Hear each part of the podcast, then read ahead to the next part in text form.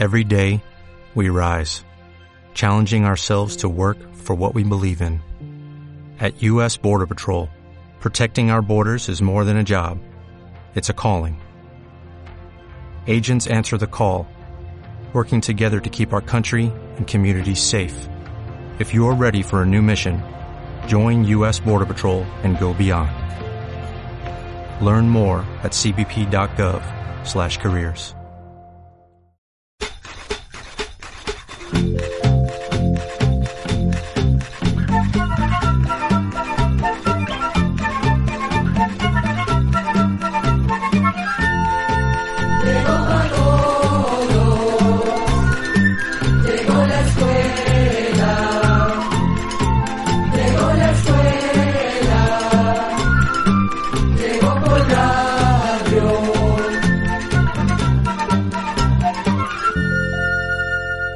¿Quién de ustedes ha escuchado hablar sobre educación financiera?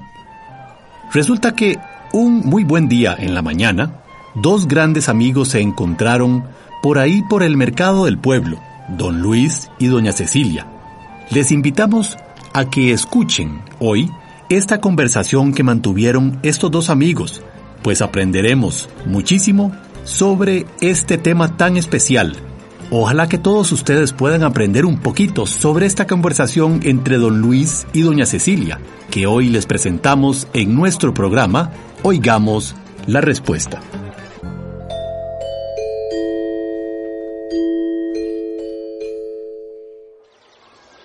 ¿Cómo le va, don Luis? Bien, bien, doña Cecilia, aquí vamos. Pero bueno, lo noto como preocupado. ¿Qué le pasa, si se puede saber? ¿Es que usted siempre anda de muy buen humor? Pues es que me enjarané con un préstamo y viera lo que me ha costado pagar las cuotas mes a mes. Ya debo como dos meses y me están amenazando con llevarme a cobro judicial, imagínese. Me alegra haberle preguntado, porque tal vez le pueda ayudar. Yo conozco un poco de eso que ahora llaman educación financiera y creo que podría darle unos consejos para que se organice un poco mejor y pueda pagar sus deudas y al rato hasta logre ahorrar un poquito. Venga, lo invito a tomarse un cafecito y conversamos. Uy, qué rico un cafecito. Muchas gracias, doña Cecilia.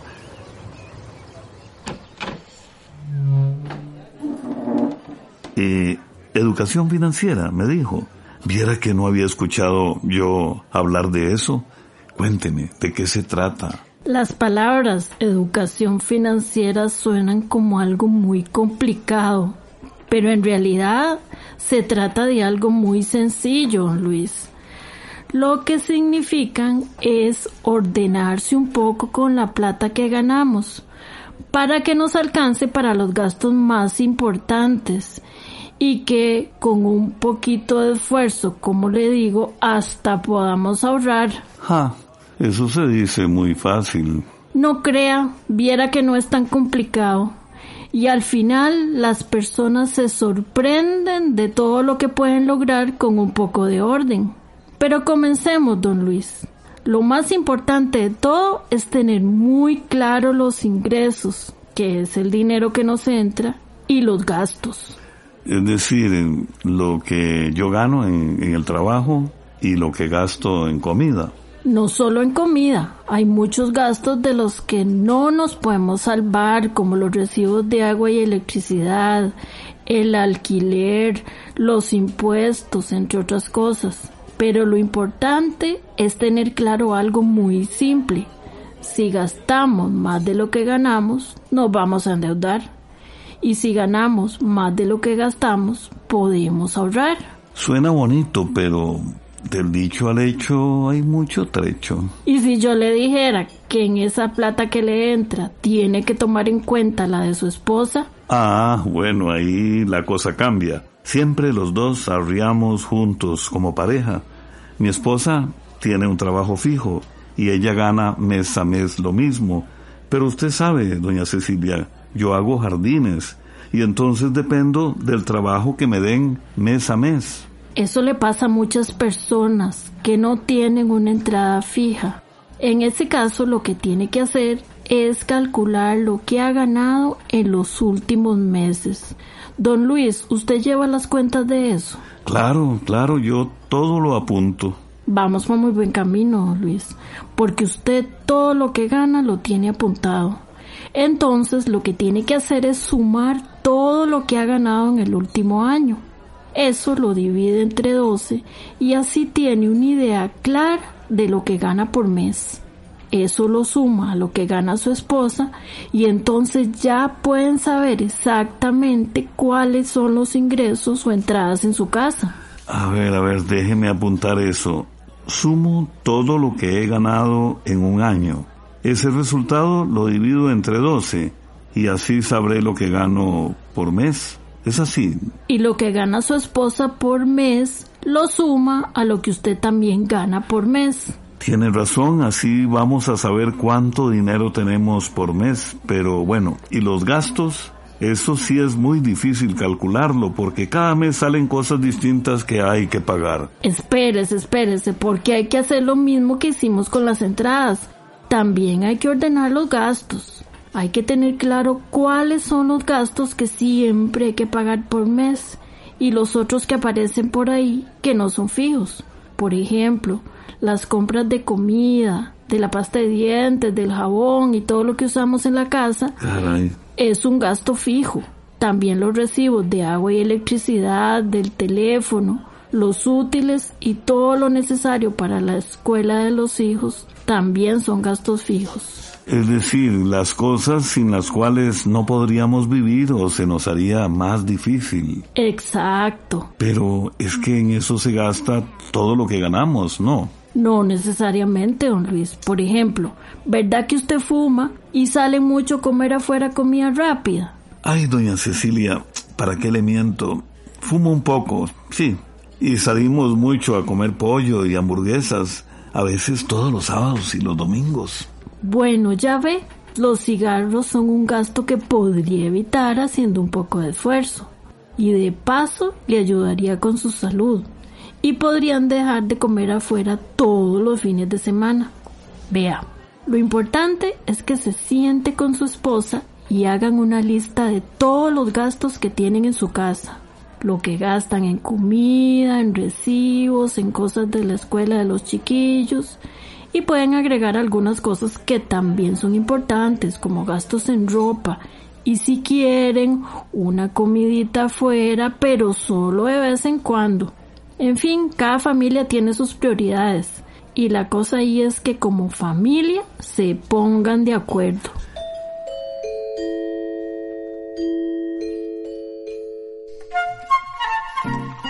Detengámonos un momento Vamos aprendiendo un poquito de este tema de educación financiera. Y una de las cosas más importantes que hay que tener en cuenta a la hora de manejar bien nuestro dinero es el orden. El orden de cuánto ganamos y cuánto gastamos mes a mes. Y antes de continuar escuchando a don Luis y a doña Cecilia, escuchemos esta canción centroamericana de nuestras tierras. Se llama Con los ojos del alma y es de la cantautora nicaragüense Sesha Ubau. Que la disfruten y ya regresamos.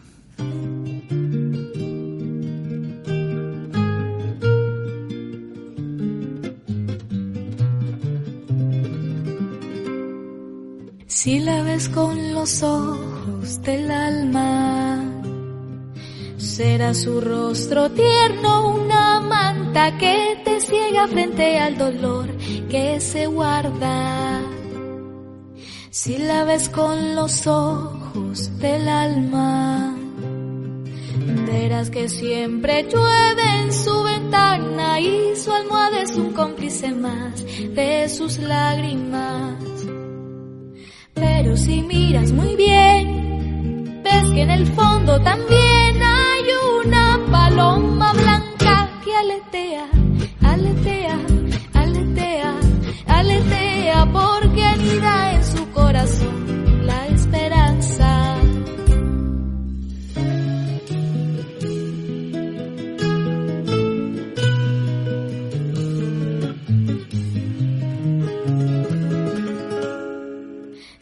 ves con los ojos del alma.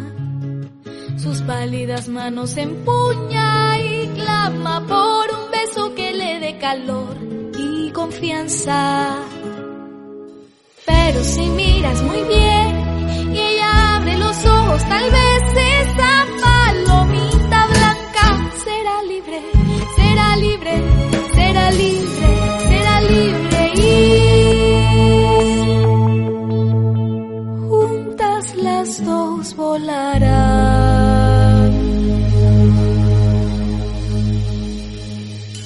Por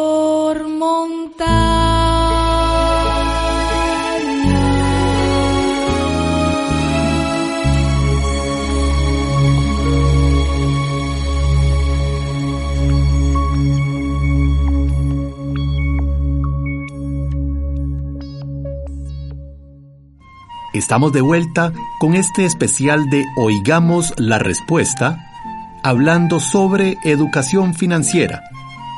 Y ahora sí, sigamos escuchando esta conversación y veamos cómo doña Cecilia aconseja a su amigo para que no se enrede tanto con sus cuentas.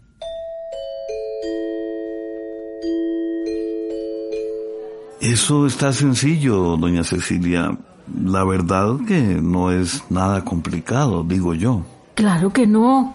Luego también hagan una lista de todas esas cosas que gastan pero que no son indispensables. Ya vimos dos, los cigarrillos y las comidas rápidas. Ajá. Y si se ponen a pensar, siempre hay un montón de cosas que no necesitamos. Pero cuando las apuntamos, nos damos cuenta de lo que gastamos en cosas sin importancia. Pues al verlas por escrito, como que se nos abre la mente y empieza uno a pensar que en lugar de gastar en esas cosas, ese dinero se podría ahorrar. Caramba, qué bueno es conversar entre amigos. Viera que ya estoy pensando en un montón de cosas que gastamos este mes y que en realidad no eran tan importantes. No se preocupe, don Luis, así nos pasa a todos al principio. Pero también hay otras cosas en las que también podemos ahorrar. Por ejemplo, con un poquito de disciplina podemos gastar menos en recibos. ¿Cómo? ¿Cómo así? Bueno, ¿usted cuánto dura bañándose? Ay, no sé. ¿Qué será? Unos 10 minutos. Pero los que duran un montón son mis hijos. Se meten al agua y luego no hay forma de sacarlos. Bueno, pues por ahí anda la cosa. Se gasta más agua y si tienen calentador de agua, peor la cosa. Pues sí, sí. Porque también se gasta un montón en electricidad. Por eso es importante que en esto participe toda la familia. Hay que hacerle ver a los hijos que si ahorran en cosas como esas, se puede después gastar en otras cosas que a ellos les haga ilusión. Mañana mismo empiezo a jalarles el mecate y les voy a decir que si ahorramos podemos gastar ese dinero en algo que les guste. ¿Y qué más, doña Cecilia? ¿En qué más se puede ahorrar en la casa? Bueno, eso es un tema muy interesante y da para otra conversación, don Luis. Pero en resumen, podría, por ejemplo, asegurarse de que la instalación eléctrica de la casa esté bien. Caramba. Y no gastar en cosas innecesarias como luces encendidas o estar abriendo la puerta de la refrigeradora cada rato. Uh, cierto. Además, cerrar el agua cuando nos estamos enjabonando o cuando estamos restregando los trastos en la cocina. Y en las compras, aprovechar y comprar, por ejemplo, frutas y verduras de temporada que salen más baratas. También hay que elegir bien el supermercado donde hacemos las compras, porque siempre hay unos más caros que otros. O ir a las ferias del agricultor o al mercado, porque ahí nos sale más barato todo.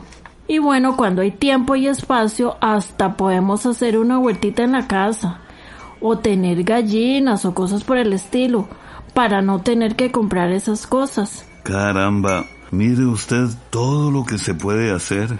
Claro que sí, don Luis, así es la cosa. Luego de que sumaron todas las entradas y todos los gastos, pueden decidir qué gastos pueden quitar y tener claro si les está alcanzando para todo y hasta cuánto podrían empezar a ahorrar haciendo un poco de esfuerzo y organizándose bien. Y ahora cuénteme, ¿Cómo estuvo eso del préstamo que pidió, Luis? Y antes de que don Luis le cuente a doña Cecilia sobre este préstamo, hagamos un recuento de lo que ya hemos aprendido. Lo importante es que tengamos por escrito una lista sobre todo lo que ganamos y todo lo que gastamos mes a mes. Es como una especie de fotografía de nuestras finanzas, de nuestras cuentas. Teniendo esto en cuenta, podemos organizar mejor nuestros gastos. Podemos ir descubriendo nuestros hábitos de consumo, es decir, en qué gastamos más y en qué gastamos menos. Y con un poquito de esfuerzo, podemos ir definiendo en qué queremos ahorrar y para qué queremos luego utilizar esa plata. Y antes de seguir escuchando esta interesante conversación, escuchemos una canción, en este caso, Mar y Cielo. Esta hermosa canción compuesta e interpretada por la cantautora costarricense Celeste Polimeni. Que la disfruten y ya volvemos.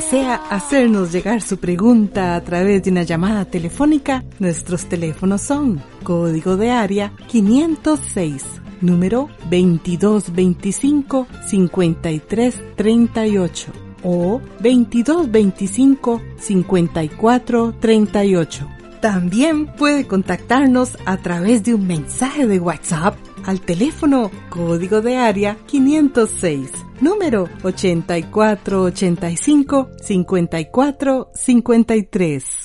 Ay, bueno, de verdad que está rico el, el cafecito.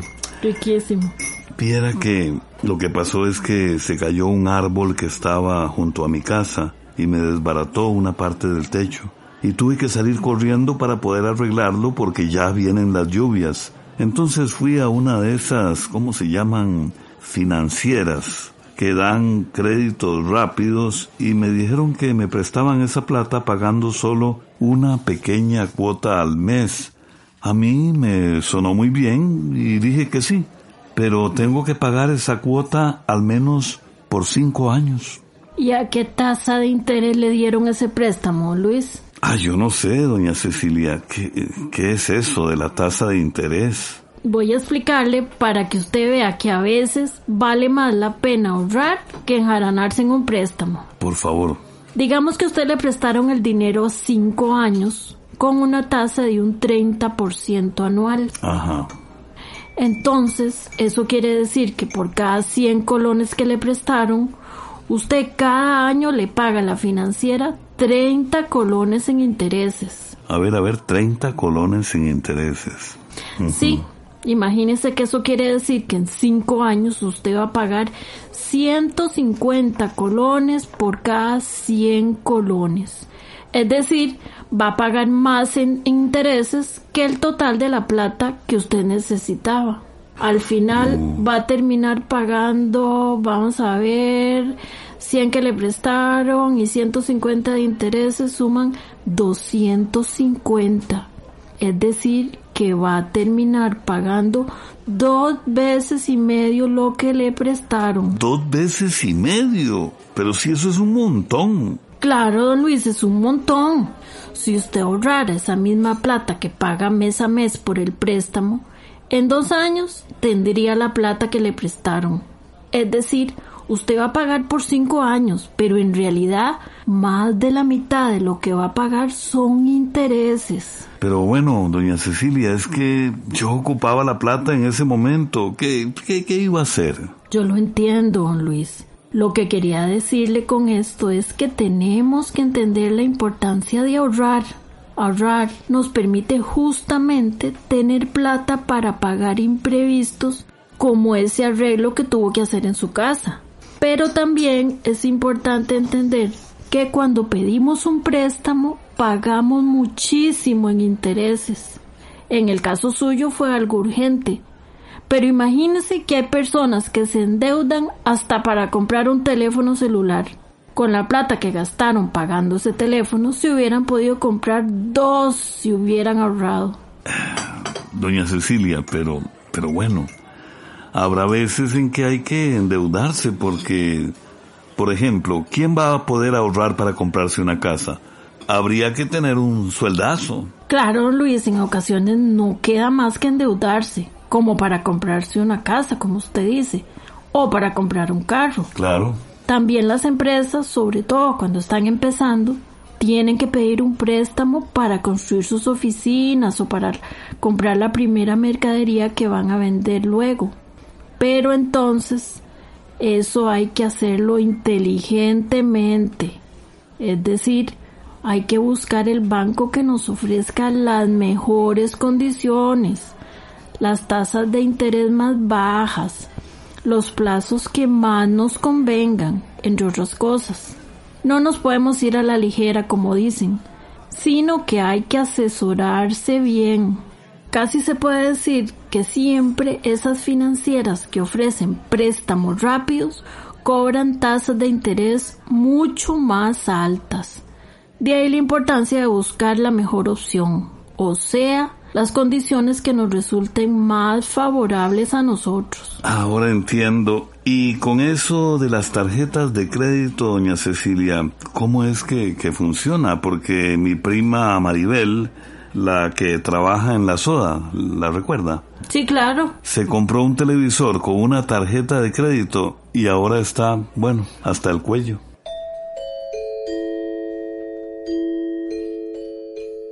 Y hoy vamos a terminar por aquí. Se nos ha acabado el tiempo. En la próxima semana podremos entender un poquito más cómo funciona este tema de las tarjetas de crédito y las tarjetas de débito por las cuales pregunta don Luis son un tema muy importante. ¿Cuántos de nosotros no nos habremos enjaranado en algún momento con una de estas tarjetas?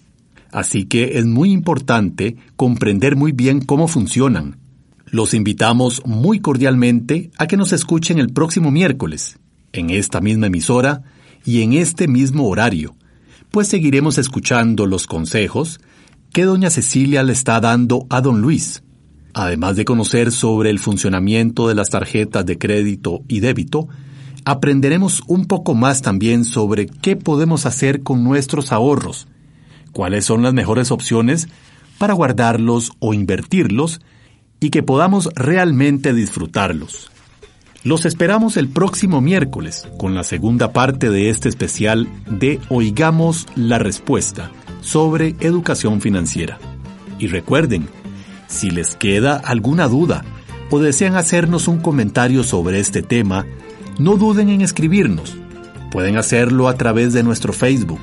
Nos pueden encontrar como Oigamos la Respuesta, guion ICQ. También nos pueden mandar un WhatsApp al teléfono código de área 506, número 8485-5453. Recuerden que comprender lo comprensible es un derecho humano. Y así llegamos al final del programa del día de hoy. Los esperamos mañana en este su programa Oigamos la Respuesta. Mándenos sus preguntas al apartado 2948-1000 San José, Costa Rica. También puede enviarnos sus preguntas al correo electrónico icq.org o encuéntrenos en Facebook como Oigamos la Respuesta o llámenos por teléfono, código de área 506, número 2225-5338 o 2225-5438. Recuerde que comprender lo comprensible es un derecho humano.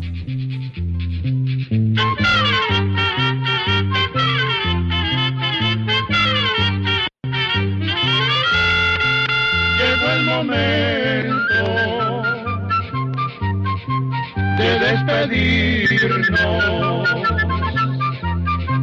Se va a la escuela, se va cantando.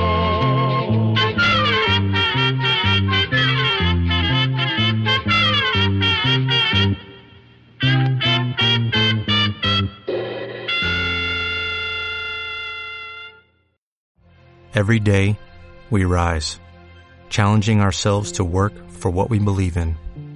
At U.S. Border Patrol, protecting our borders is more than a job. It's a calling. Agents answer the call, working together to keep our country and communities safe. If you're ready for a new mission, join U.S. Border Patrol and go beyond. Learn more at cbp.gov slash careers.